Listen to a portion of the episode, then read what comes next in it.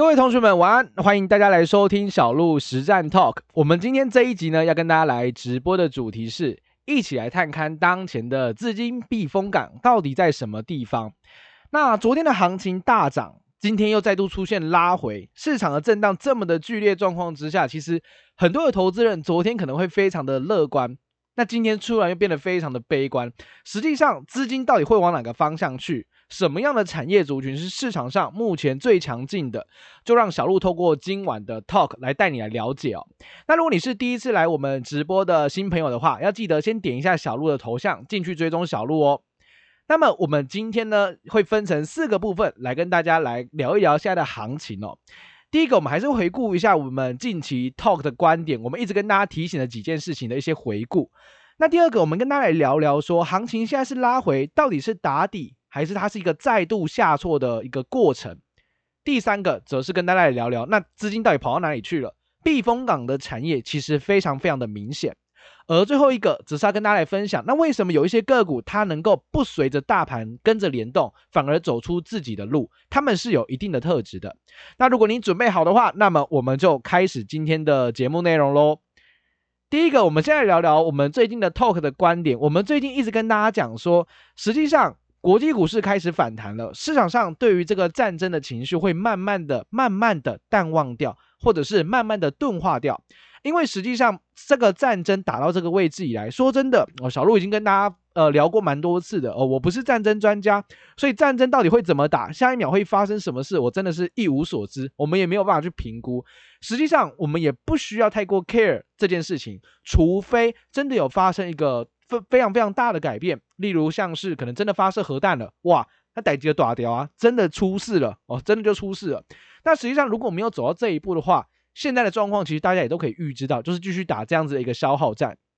那在这样的状况之下，我认为国际股市慢慢开始一些止稳，后续就得关注在下个礼拜四的 FOMC 的利率会议，也就是市场还是得回归到美国的利率决策，它到底要不要升息？这件事情还是整个呃事件的核心呐、哦，毕竟战争这种是属于比较呃突发性的，或者是比较属于非经济性的因素，实际上它影响整个股票市场的长期走势是有限的，但短期来讲确实是受到一些影响，所以我提醒大家，你可以关注 FOMC 的会议，同时如果你真的想要参与强反弹的话，请你善用所谓的乖离率指标，对吧？我们是不是叫大家，你真的想抄底的强反弹的，你就去做什么？产业龙头股利用乖离率指标来辅助你，所以像我们最近谈到三个，你可以去抢呃抢反弹的标的物，绩优龙头股，你真的敢买的？诶，各位抢反弹的时候，如果要你买一些你听都没听过，或者是你真的没那么熟悉，不是那种非常大间的，不是那种很大间的公司的话，你真的敢买吗？所以小鹿也考量到大家可能会害怕，所以我跟大家分享的就是。产业绩优龙头股，而且负乖离过大的，我们讲个三档个股，同学们，如果你有来听我们直播的话，应该都还记得，就是台积电、联发科跟台达电这三档个股，对吧？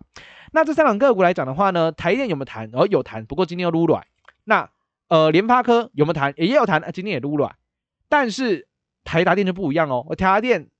我们跟大家报告完之后，它到今天还是大涨三个百分点左右，所以实际上这些产业龙头股其实很多都叠穿价值了。你看，像台达电今天的外资投信，尤其是投信已经连买几天了，我十几天有了，外资也连两买了。你会发现这个地方真的已经叠穿价值，哎，也不知道台达电要卖什么。我也不知道该怎么卖下去了，所以只好反手为多。那其实台湾有非常多的龙头产业都是属于这样的状况，所以我跟大家提醒，台湾的优质产业或者优质的企业非常非常的多。你真的想抢反弹，其实你有蛮多的选择。那至少这三两个股是你在抢反弹时，你绝对可以去留意的标的物。OK，这是我们最近跟大家分享的观点。那回到今天的行情来看，现在行情再度拉回震荡，那到底是打底呢，还是它其实会启动下一波的修正？刚刚在小鹿呃开 talk 之前的大概三十分钟吧，不知道大家有没有注意到一个消息？哦，先不要讲注意到什么消息好了。你打开那个台子期的现在的期货的报价，你会发现，哎，奇怪，小鹿怎么现在突然大涨了一百五十点？原因很简单，现在就是一个战争盘哦，战争的消息就会影响盘势，会直接性的拉升或掉下去。刚刚普丁传出了什么消息呢？他说跟乌克兰之间的谈判有。非常积极的转折，诶，市场的解读就会是什么啊？虽然还没有讲到底是什么样的转折，但市场的解读就是，诶，啊，是不是真的有和谈机会了啊？所以市场开始出现大涨，不论是美股的期电盘，或者是台股现在的台指期夜盘，都是呈现一个大涨的状况。所以我跟大家讲说，前几天呃我们的直播讲到说，我认为台股有没有机会 V 上去？诶，其实我认为有，诶，真的有机会 V 上去，但是要搭配什么？搭配战争结束的这个利多。哦，战争结束这个消息一传出来，股市应该就会逼上去。这是我认为有机会发生，但目前看起来几率还没有这么大的一个情况。OK，所以在呃现在消息面来解读的话，其实战争的情绪有慢慢和缓的状况，黄金掉下来，股市开始反弹，这是我认为对于呃重启多方的这个动能，其实是非常非常正面的，哦，其实是非常有效的。好，那我刚刚其实前面讲过啊，战争这种事情，说真的，我们没办法掌握哦，所以浅尝辄止哦，应该不能这么说。大概知道现在世界发生什么事情就 OK 了。我们还是得回归到整体的这个市场的架构跟结构。我们在呃昨天跟前天的直播当中一直提醒大家，台湾这个地方这个市场它的基本面非常非常的好。那基本面小路基本面会不会是落后指标？所以我请大家特别去看什么？特别去看外销的订单，也就是目前已经到手的单子到底有多少。结果你去看，昨天小瑞跟你报告，诶，实际上我们的外销订单的增幅还是非常非常的好，已经连续二十三红，那代表说我们是有单子的，有单子公司就可以缴得出营收跟业绩。那还有我昨天补充补充在我的这个呃同学会里面的贴文，我跟大家讲，PMI 的指标也告诉大家，所有的景气都是扩张 ING，也就是我们景气是 OK 没问题 safe 的，而且我们景气非常非常的好。在这样的状况之下，你看台股虽然也是跌，但是相较于国际股市来讲，我们真的超强了。同学们有感觉到吗？我们真的超级无敌强了，所以我认为基本面没问题，真的我没有什么太大疑虑。那只是战争性的因素导致台股这样子直接掉下来啊。不过我认为战争情绪慢慢淡化掉，甚至只要战争一结束，台股就会 V 上去，全球股市就有机会带动一波比较强劲的 V 转啊，这我认为的。OK，那第二个基本面除了可以透过外销订单或者是 PMI 的指标告诉我们之外，实际上营收的部分。现在是三月十一号，每个月的十号以前要公布上月营收，对吧？三月十一号已经统计出来了。我们二月份的营收啊，跟去年同期，各位去年基期已经比较高喽，跟去年同期相比还成长十六趴，哎，还能够持续成长，而且创下二月份的历史新高，非常非常亮眼的好成绩。所以，我们不只有订单，我们还业绩超好。所以两者基本面互体的状况之下，台北股市我认为这个地方确实就是一个价值相对超跌的位置了。哦，真的是相对超跌的位置。所以发现这件事情的人不止你，不止我，不止我们大家，还有谁也发现了？我认为投信也发现了。投信包含今天的话，已经连续买超了二十八天的台北股市，创下了历史最长的连续买超记录，二十八天不离不弃，涨也买，跌也买。那为什么他敢愿意去这个地方去买？两个部分嘛，第一个是投信自己在操作的部位，哦，这本身他们是看好台股这个地方的价值。第二个部分是政府的四大基金的委外代操单，哦，所以他们最近他们钱才会这么多，才能够一直买，一直买，一直买。最主要的逻辑是这两个。那不论是哪哪个逻辑，至少我们可以看得出，内资在我们的台北股市的行情，然后其实非常积极的巩固的力道，他们是愿意承接的，而且很积极在买。你越卖，他就越要买。这我认为是一个蛮积极的状况，所以基本面 OK check 过了。那筹码面的部分，投信非常的积极在买。那我们看外资，外资最近虽然还是在卖，不过大家有没有去体会到，或者是你有没有观察到一个很特别的现象，就是外资还在卖，没错。诶，可是奇怪，外资卖下去的金额跟它跌的点数好像越来越不一致了。呃，根据历史经验来看呢，外资只要卖一亿元，台股就会跌一点。那像是外资今天卖了卖了多少钱？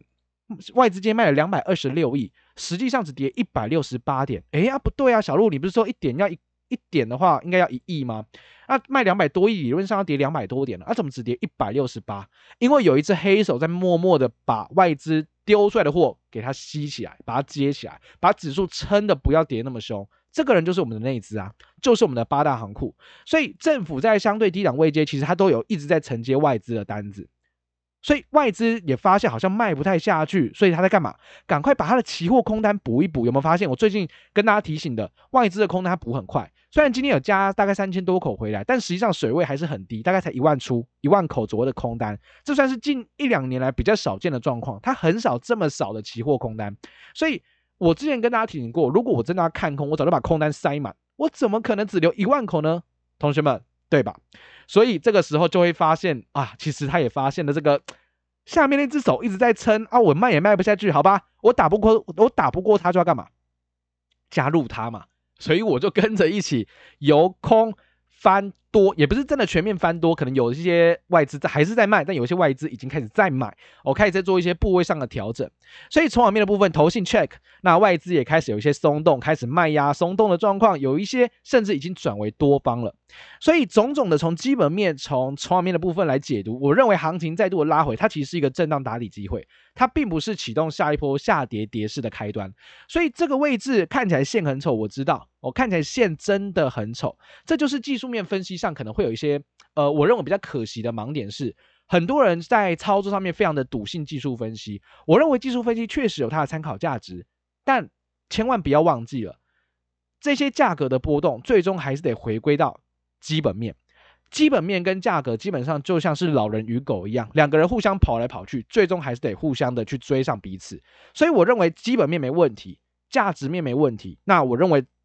技术线图的部分就随时有就跟上这个行情的观点，是有机会跟着一起上来的。OK，那我们这些逻辑基本上还是建立在于什么？建立在于战争没有一个突发性的状况。那如果突然说哦发射核弹了，那各位同学真的就再见了，那这可能可能就真的下去了啦。但是如果没有发生这件事情，我认为我的这个逻辑观点发生的机会其实还蛮高的哦，这是我目前对于市场行情的观点，我认为是打底哦，应该不会是下一次下挫的一个起始点。OK，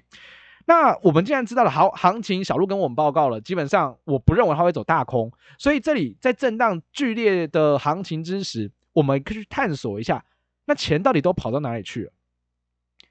钱到底都跑到哪一些地方去了？最近大家如果有看新闻，你应该会发现我们的国安基金的前委员吧，还是目前现任委员，我记得他有讲过一句话：法人的资金并没有显著汇出台湾哦。在这一两个月当中，所以实际上法人资金如果真的没有汇出去台湾的话，我没有显著汇出的话，那钱到底 parking 在哪个地方？钱如果 parking 在台湾的话，有时候会被找去干嘛？会被找去会被央行找去喝茶哦，因为你不能放那么多的钱在台湾不去做操作，所以要么往房地产，要么还是留在金融市场当中。所以在目前的这样行情观点，我们大概知道，好，那如果真的钱没离开的话，那如果是你行情这么震荡，你会把钱放哪边呢？很简单，如果是你，你想安全安稳的话，你是不是会放所谓的？低本益比的、啊，呃，位阶比较低的、啊，或者是高值利率的股票，Bingo 就是这个答案。所以市场现在的资金基本上你会发现最强的两个族群，你一定知道。我现在不讲，你心里一定有答案了。如果你有在市场上操作的话，你有个在观观察市场的话，答案是什么？答案当然就是钢铁跟航运。钢铁跟航运，那钢铁跟航运基本上他们具备的就是低本益比啊，哦，他们的本益比都很低。哦，本一比都很低。那未接呢？他们是涨到右上角那种极端天上的股票吗？不是诶、他们基本上都还在右下角，相对盘整刚要起涨的位置点。哦，所以基本上位阶也不高，也不是非常非常高位阶的股票，相对安全。同时，殖利率的表现都非常的不错，例如像是呃中钢。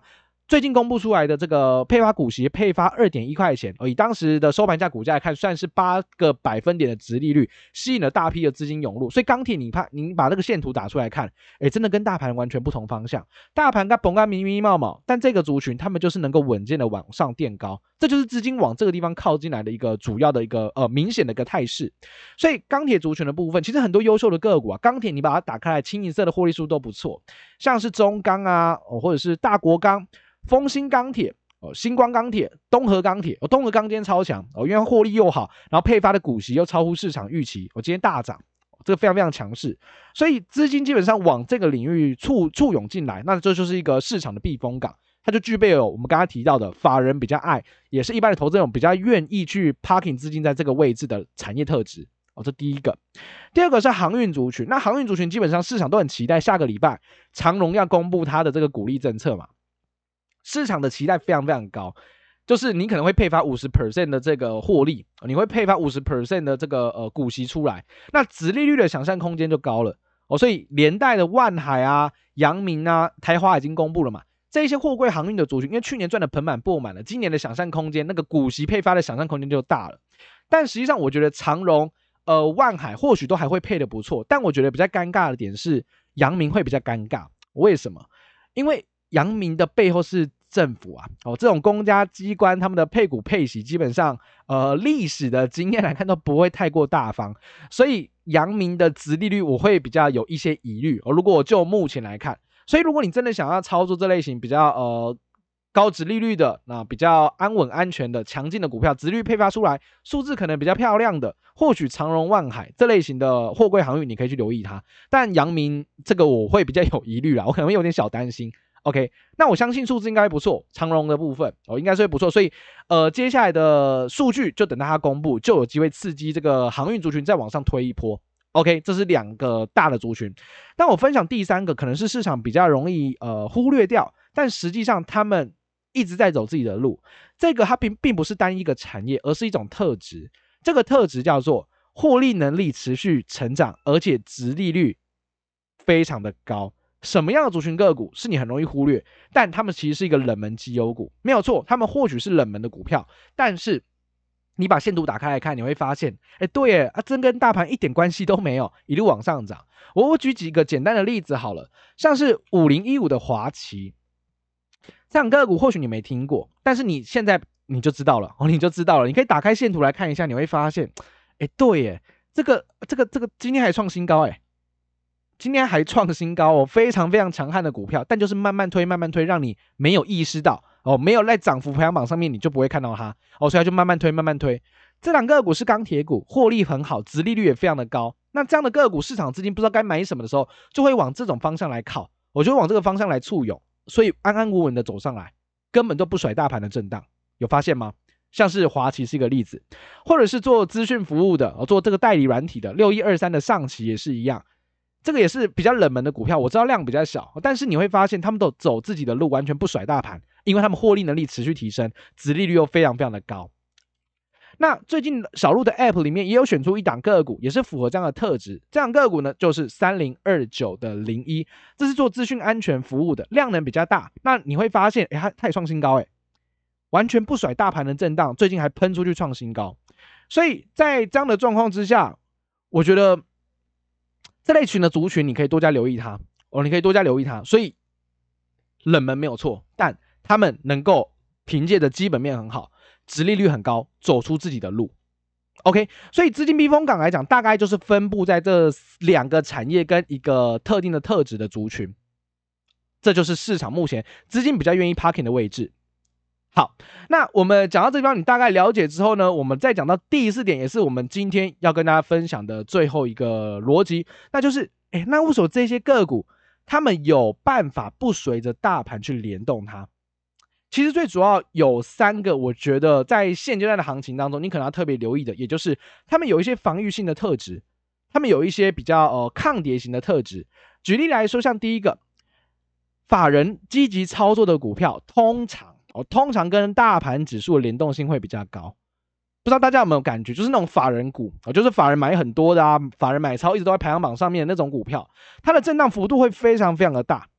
那如果这样的股票的话，它就很容易随着大盘要涨，它就跟着一起大涨。那大盘如果要跌，也会先砍这类型的股票，这类型股票也会先跌，也会跌的比较惨一点。所以行情这么震荡之际，哦，你或许。可以去思考另外一个方向，就是好，那我可不可以不要去呃过度的积极？法人持股比率很高，或法人最近买一拖拉股的股票哦，因为他们可能会遭到法人的调节，所以这是第一个想法。我当然不是所有股票都这样，还要得考量它的位阶、它的基本面等等啊。不过部分这类型的个股哦，法人持股比率高啊，或者他们积极操作的，容易出现这样的状况。所以不随着大盘联动的话，你可以留意像是位阶中偏低的股票。这也是为什么我之前前一阵子在同学会里面贴文，我一直提醒大家，你现阶段你想操作多方，OK，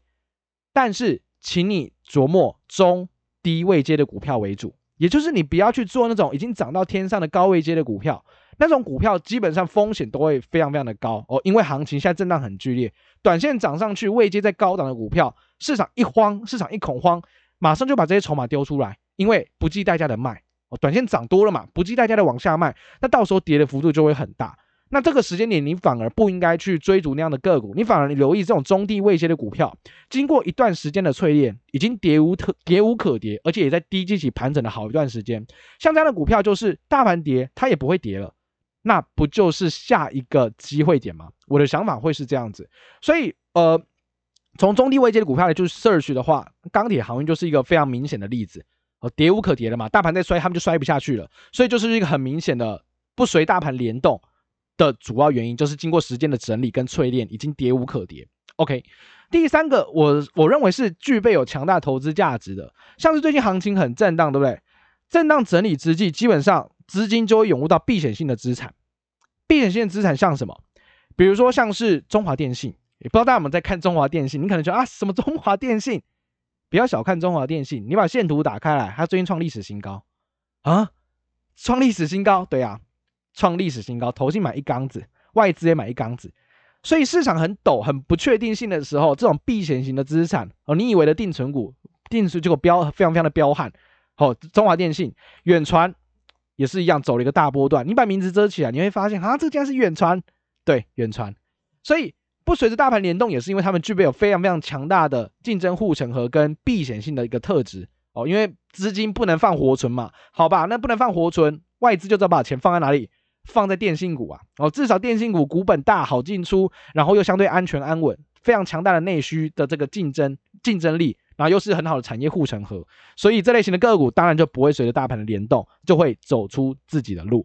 所以，我们今天要跟大家分享的逻辑点，其实会是跟大家提醒几件事情。资金的避风港目前确实是在钢铁跟航运身上，所以如果你接下来的选股跟操作，你想在短线上面能够有一些斩获，或者是短线上面能够有一有一个比较明显的行情出现的话，钢铁航运是比较首要你可以留意的族群。OK，那第二个，我们当帮大家整理一下，我们也跟大家分享，其实台股的基本面没有太大问题，景气啊、接单啊，甚至是在营收的部分，其实都非常非常的好。那我们的筹码面也有投信连续二十八天积极的买进，外资有在卖，但是卖的力道越来越小，有点卖不下去的味道出现，有机会卖不下去就跟着它一起买上来。是有这样的机会出来的，那再加上国际股市目前看起来有一些转圜的余地出现，有利于行情继续往上做一个推升。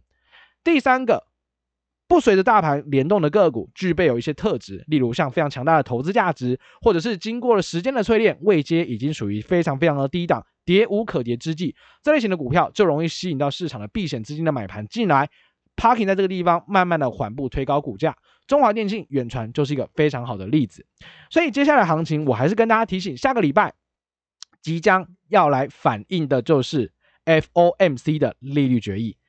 利率基本上维持升一码，但我必须跟大家去分享一下我主观的想法，我认为今年度原先预估升五码或六码，我认为可能不只会五码或六码，我后面接着看就可以了，因为通货膨胀真的很严重，这个不是升。